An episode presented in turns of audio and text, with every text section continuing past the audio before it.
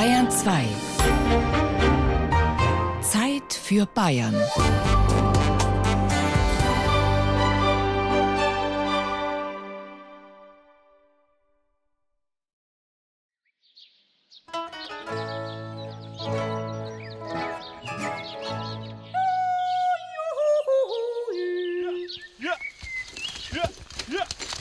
Wo bin ich denn da? Mitten im Wald. Am Ettaler Berg. Das schaut aus wie vor 100 Jahren. Die Holzarbeiter. Dabei wollte ich doch in die Landesausstellung. Ah, da geht's runter.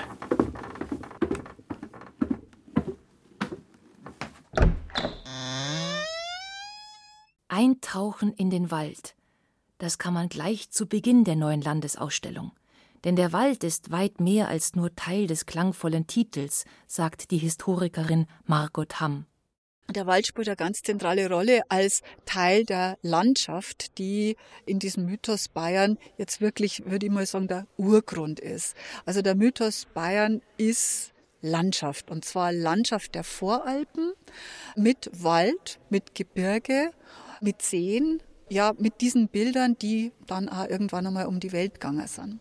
Und wir fangen an mit dem Wald, der Urwald war, der ursprünglich da war und der dann von den Menschen gemacht worden ist zu dieser Kulturlandschaft, die eben diesen Mythos Bayern ausmacht.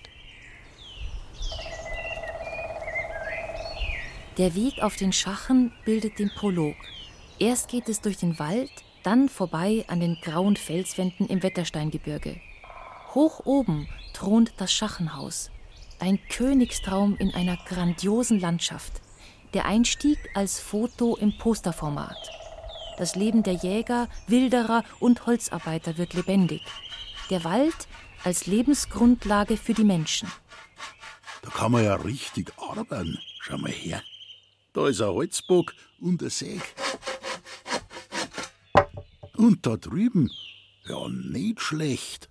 Da kann ich sogar mit einem Harvester werkeln und Baumstämme umeinander heben.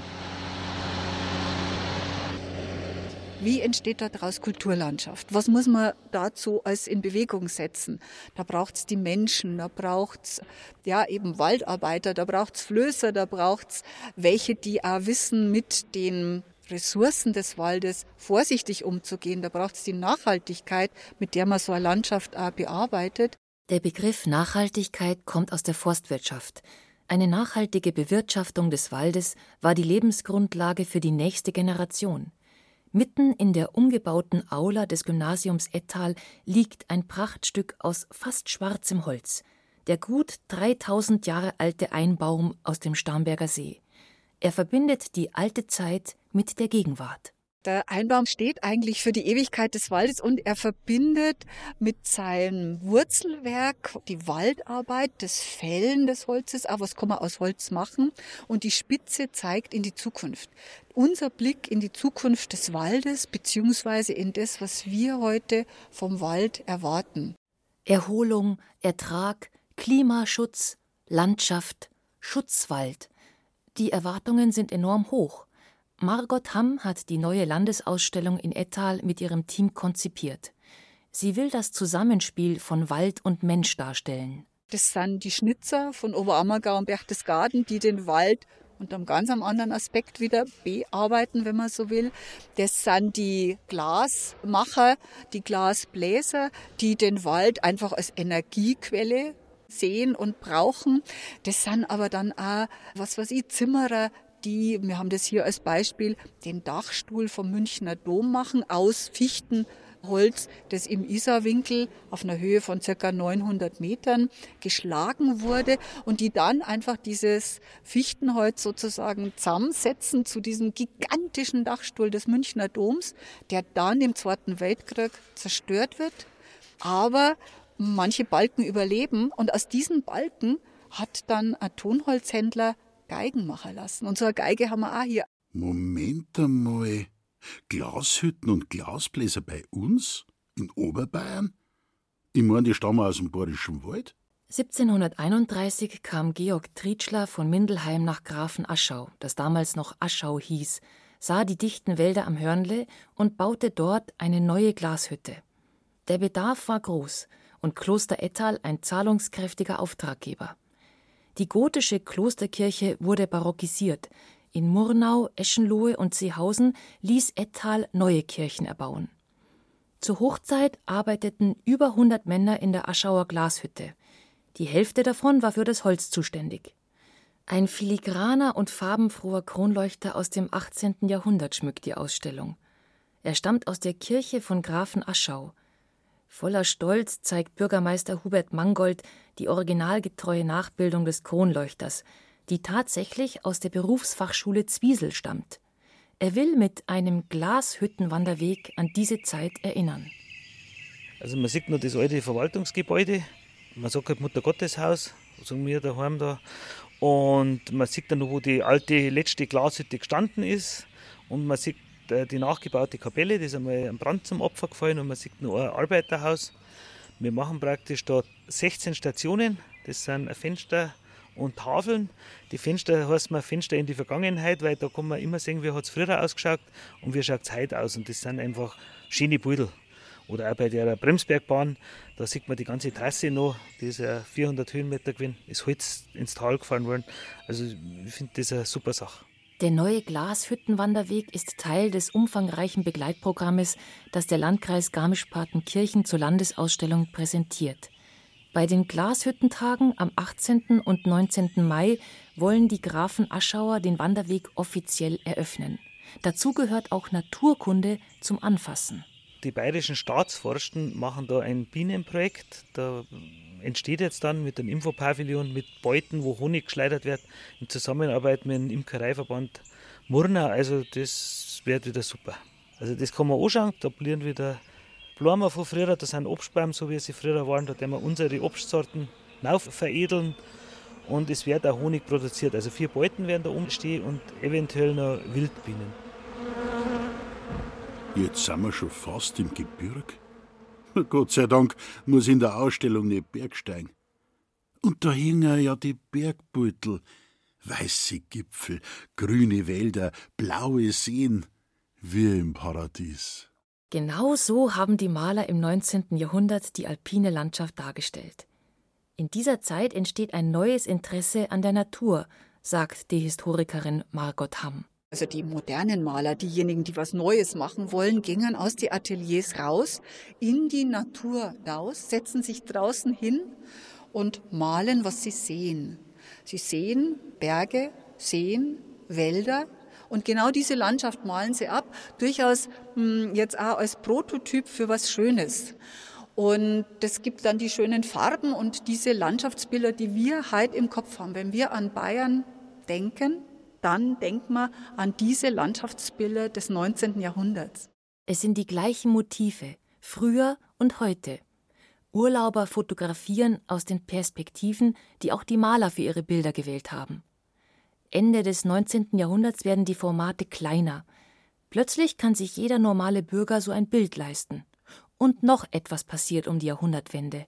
Die Auswanderer selber noch, aber vielmehr noch deren Kinder dann wieder, wollen auch so ein Stück Heimat der Eltern mit sich tragen und auch die sind Käufer für diese Bilder. Und damit gehen die Bilder dann auch nach Amerika. Dann gibt's Kunstvereine, die wirklich den Vertrieb dieser Bilder jetzt professionell angehen. Und es werden tatsächlich auch von den Käufern Bilder wirklich bestellt. Die Bilder tragen die Landschaft von Bayern in die Welt hinaus und prägen bereits Ende des 19. Jahrhunderts ein Bayernbild in Europa und Amerika. Also kein Wunder, dass alle zu uns kämen. Bei solche Landschaften. Das Graswangtal mit Schloss Linderhof vor der Kulisse der Ammergauer Alpen oder Garmisch-Partenkirchen mit Zugspitze, Alpspitze und Wachsenstein und natürlich der Schachen mit seiner Bilderbuchaussicht. So ein Landschaftsmaler um die Jahrhundertwende war Karl Reiser aus Garmisch-Partenkirchen. Seine großformatigen Gemälde hängen erstmals im nagelneuen Anbau des Werdenfels-Museums in Garmisch-Partenkirchen. Zusammen mit dem Geigenbaumuseum Mittenwald und dem Oberammergau-Museum präsentiert Josef Kümmerle zur Landesausstellung in Ettal Kunst unter dem Titel Mit künstlerischem Gespür. Zu sehen sind im Werdenfels-Museum eher selten gezeigte Werke. Ich würde sagen, 90 Prozent aus der Ausstellung sind aus Privatbesitz und das freut jetzt mich als Museumsmann, sage ich jetzt einmal, auch, dass man äh, sieht, was die Leute eigentlich auch noch für eine Liebe haben zu dem Karl Reiser und die auch nach wie vor sehr viele Wohnzimmer in Garmisch-Partenkirchen und auch darüber hinaus schmücken und sie haben einen hohen Wiedererkennungswert, wenn man die Karl Reiser Berge mal gesehen hat, das Blau oder das Hellblau, manchmal gar so ein rosa Himmel. Karl Reiser malte naturalistisch, seine Berge sehen aus wie echt. Er zaubert mit Farbnuancen Stimmungen herbei. Viele seiner Gipfel sind schneebedeckt. Reiser malte auch Stillleben, Porträts und Stadtansichten, vor allem aber Landschaften. Das ist der Blick von den Buckelwiesen auf der Straße, wenn man von Klaas auf Mittenwald fährt. Ich finde jetzt gerade das Bild da, wo der Eibsee drauf ist, Schifferl sind links im Vordergrund und auch die Geranien, ja, die man noch zum Sinn kriegt. ich schätze, dass das untere da das Balkon gelernt ist vom Hotel Eibsee und von dem aus, da wird er sein Staffeleinstieg gehabt haben. Auch Karl Reiser hat mit seinen Bildern den Mythos Bayern geprägt. So wie ihn Museumsleiter Josef Kümmerle empfindet, ist der Mythos sehr lebendig. Mythos Bayern ist auch für mich auch die Heimat. Und ich muss sagen, eine schönere Heimat kann es eigentlich gar nicht geben. Sicher, jeder fühlt sich da wohl, wo er daheim ist. In dem Fall bin ich jetzt in Partenkirchen daheim, in Garmisch-Partenkirchen in dem Fall natürlich. Und ich muss sagen, ich finde, wir haben es so schön und ich versuche das auch bei Führungen im Museum immer den Gästen mitzuteilen oder rüberzubringen, dass man die Geschichte auch so erzeugen kann, dass die Leute jetzt nicht nur vorbeilaufen und den Schrank anschauen oder das Beutel anschauen, sondern es hat ja jedes Stückel, das da herin ist, eine Geschichte. Und der Mythos Bayern hängt da eigentlich an jedem Stückel.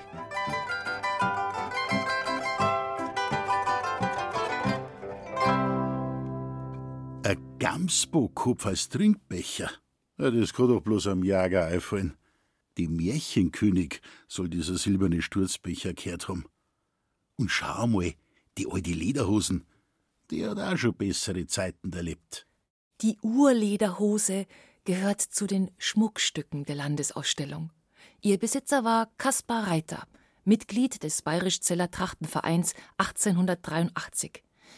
Dabei hat König Maximilian II. schon früher eine lederne getragen. Der Wittelsbacher kommt nach der Revolution 1848 auf den Thron. Er hat viel reformiert. 1858 reist König Max von Lindau nach Berchtesgaden und sucht Begegnungen mit seinem Volk. Er war es, der die Tracht hoffähig macht, erzählt die Historikerin Margot Hamm.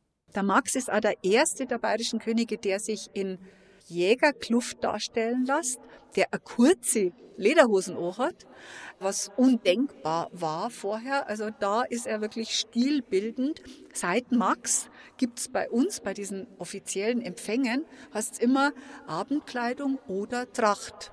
Damit ist es hoffähig geworden. Ein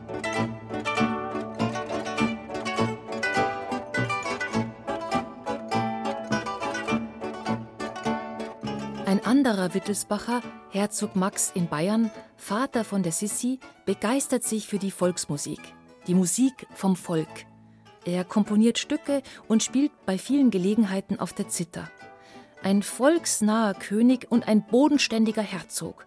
Das erfüllt die Menschen in Bayern mit Stolz und Selbstbewusstsein. Nach dem Motto: Wenn's dem König gefällt, dann haben wir alles richtig gemacht. Auch die Leidenschaft fürs Theaterspielen stärkt den Mythos Bayern zum Beispiel in Oberammergau.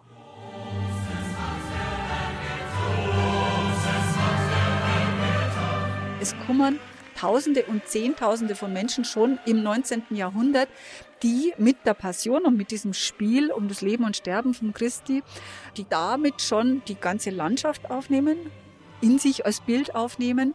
Die nehmen das Dorf Oberammergau natürlich wahr, die Leid in Oberammergau, wie sind die Ozong. Und man kann an den Bildern der Zuschauer, wir haben hier fünf verschiedene Jahre das verfolgt mit Stichen aus Illustrierten, wenn man so will. Und da merkt man, wie die Leute, die Zuschauer zunehmend Tracht tragen. Die großen Bauernbühnen aus Schliersee und aus Berchtesgaden gehen den Winter über auf Tournee, sogar nach Übersee.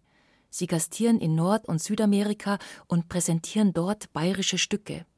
Die Bühnenbilder, auch hier in der Ausstellung, zeigen Wald und Gebirge, Seen und Kirchtürme und festigen das Bild von Bayern in der ganzen Welt. Ein richtiger Verkaufsschlager werden die Bierpaläste der Gebrüder Gabriel und Emanuel von Seidel, gebaut um die Jahrhundertwende im deutschen Renaissancestil oder Heimatstil, wie es Margot Hamm nennt. Die holzgetäfelten Wände, die Stühle, die also gedrechselte Füße haben, die Tische, die so ja, leicht ausgestellte Beine haben und das ist ein Gesamtkunstwerk. Und dieses Gesamtkunstwerk, wenn man so will, wird auch wieder über die Welt verbreitet, mit dem bayerischen Bier mitverkauft und läuft dann, sagen wir mal in Amerika, als Bavarian Gemütlichkeit.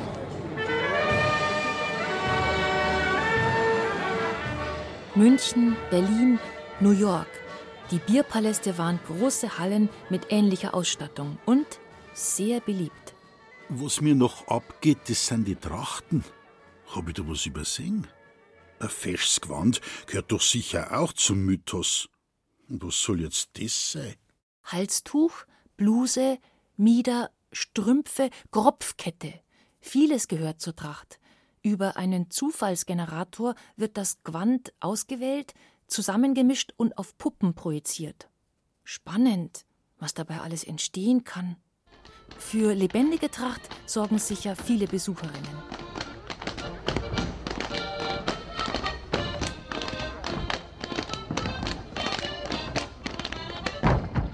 Der Tourismus im Alpenraum blüht zu Beginn des 20. Jahrhunderts. Bergbahnen lassen weniger sportliche Sommerfrischler hinaufschweben in luftige Höhen. Andere wandern oder klettern im grauen Fels des Wettersteins.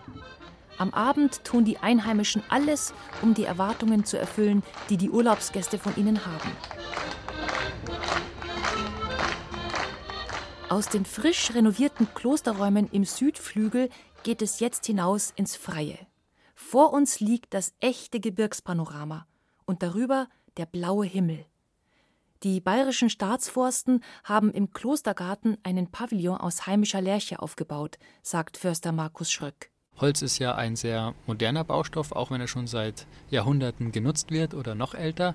Und hier ist natürlich die Chance, die einmalige Chance, gerade mit Mythos Wald, Königstraum, zu zeigen, was mit Holz möglich ist. Und uns freut es natürlich ganz besonders, dass dies mit regionalem Holz geschieht. Der Baustoff Holz ist nur eine der Aufgaben, die der Wald heute erfüllen soll.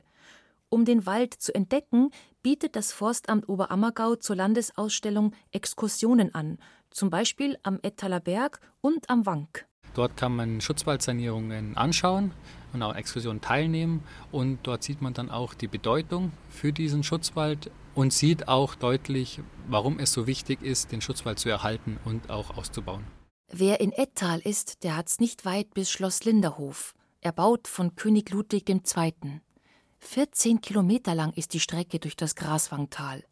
Als besonderes Schmankerl haben die Staatsforsten einen alten Radweg erneuert und mit sieben Stationen ausgestattet. An jedem Haltpunkt steht ein großer Rahmen, der den Blick auf bestimmte Details richtet. Daher der Name Waldblickweg, sagt Markus Schröck. Der Mensch sieht nur, was er kennt, und hier wollen wir den Horizont etwas erweitern. Also die Stationen gehen über den Naturschutz zur Forstwirtschaft, über die Jagd bis zur Köhlerei, Holzverwendung, aber auch natürlich über Rücker und die Infrastruktur, die Waldwege bieten. Und hier möchten wir einfach jedem zum einen direkt vor Ort die Möglichkeit bieten, den Wald zu erleben, aber auch später digital und eben so tief einzusteigen in diese Materie, wie es ihn interessiert. Also, rauf aufs Radl oder E-Bike. Es gibt übrigens dafür einen neuen E-Bike-Verleih in Ettal. Und nix wie rein ins Graswangtal zum Waldblickweg. Halt, halt, halt, wir sind ja noch gar nicht fertig.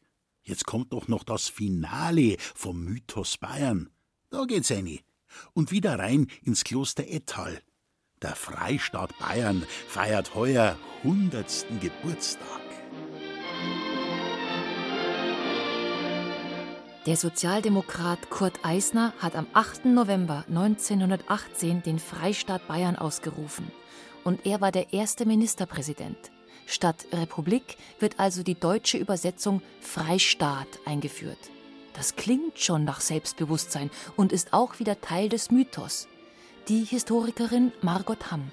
Bayern hat den riesen Vorteil, dass es als Territorium schon viele Jahrhunderte besteht und auch nach dem Zweiten Weltkrieg jetzt nicht aufgeteilt worden ist oder zusammengeschmiedet worden ist mit irgendeinem anderen Staat. Also man wurde relativ unverletzt übernommen und von daher ist das schon mal eine Basis. Wenn das Territorium ist, dann hat man auch viel mehr Möglichkeiten oder viel längere Traditionen innerhalb dieses Territoriums.